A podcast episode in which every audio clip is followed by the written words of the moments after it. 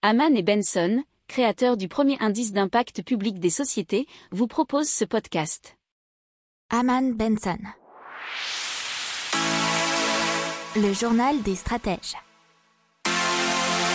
Boris Kalt.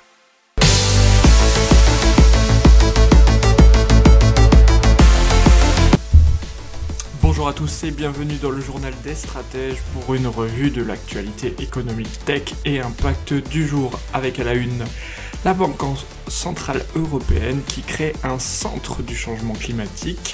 Dans l'économie, les news d'Eurostat qui a publié euh, tous les chiffres de 2020 pour la zone Europe qui a été euh, laminé. Euh, les pertes sur le crédit colossal que devraient avoir les banques en 2020-2021. Toujours dans les banques Santander qui a eu une perte annuelle record pour 2020. Dans les technologies Atos et OVH Cloud qui créent un partenariat stratégique pour créer un cloud 100% européen. 13 institutions financières européennes qui veulent concurrencer les fournisseurs de cloud mondiaux.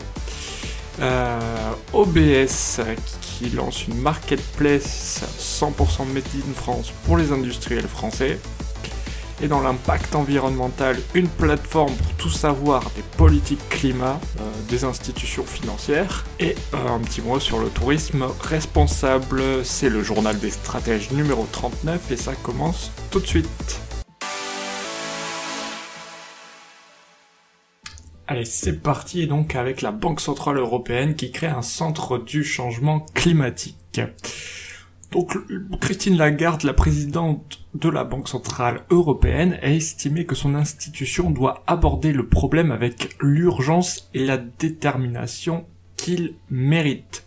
Donc le centre du changement climatique, Climate Change Center, qui entre en activité en cette nouvelle année doit ainsi coordonner et regrouper les travaux sur les questions climatiques menés par des experts dans différentes unités de la banque. Et donc il sera structuré autour de cinq axes, la stabilité financière, la politique monétaire, les opérations sur les marchés financiers et les risques, ainsi que la réglementation financière de l'Union européenne et la viabilité des entreprises.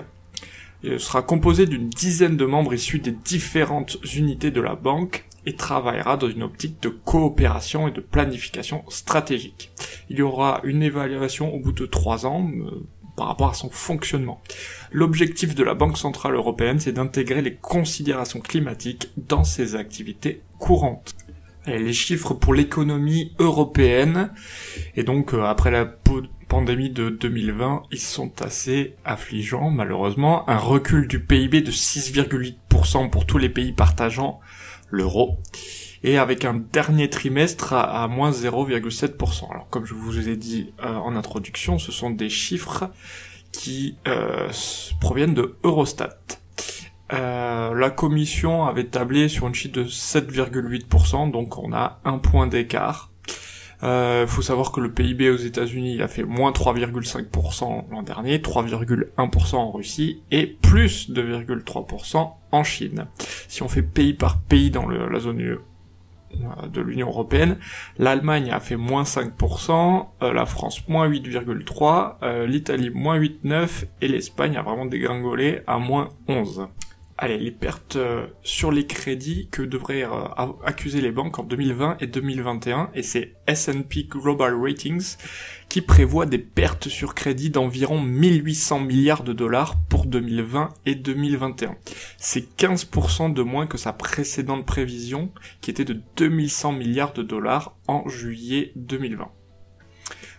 Pour ces banques, euh, il estime tout de même que les pertes de crédit absorberont environ la moitié de leurs résultats avant provision en 2020 et environ 45% en 2021 et 2022. Alors on passe à, au groupe Santander, la banque Santander, la banque espagnole qui accuse une perte annuelle record de 8,77 milliards en 2020 et principalement à cause du coût de restructuration et de l'augmentation des provision, bien sûr à cause de l'impact de la pandémie de coronavirus. Le bénéfice du groupe a chuté de 90% sur un an et on rappelle que dans cette même année ils ont annoncé donc c'était en décembre dernier, 3500 suppressions d'emplois en Espagne. Allez, on continue dans la technologie avec Atos et OVH qui annoncent la signature d'un partenariat stratégique. Et bien sûr pour créer une solution cloud et 100% européenne. Donc c'est, elle combine Atos One Cloud et OVH Cloud qui sont basés tous les deux sur des infrastructures souveraines. Et ça va créer un réseau commun de plus de 130 data centers à travers le monde pour héberger des environnements privés dédiés avec un niveau de sécurité inégalé lors de l'utilisation des technologies cloud. C'est ce qu'annonce Atos sur son site internet. OVH Cloud a récemment euh, reçu la qualification de Secnum Cloud de la NSSI et c'est un des plus hauts standards de sécurité. Et Atos, qui est le numéro 3 mondial des services de sécurité, euh, proposera des solutions de cybersécurité afin de renforcer la sécurité et certaines de ces solutions cloud stratégiques, avec notamment le service de chiffrement, les passerelles sécurisées, les services de détection et de visibilité à savoir que les deux se sont déjà engagés à continuer dans la neutralité carbone puisqu'ils ont récemment euh, signé le pacte pour des centres de données climatiquement neutres. on continue avec les news euh, et surtout le cloud puisque 13 institutions financières européennes veulent concurrencer les fournisseurs de cloud qui sont Amazon, Microsoft et Google.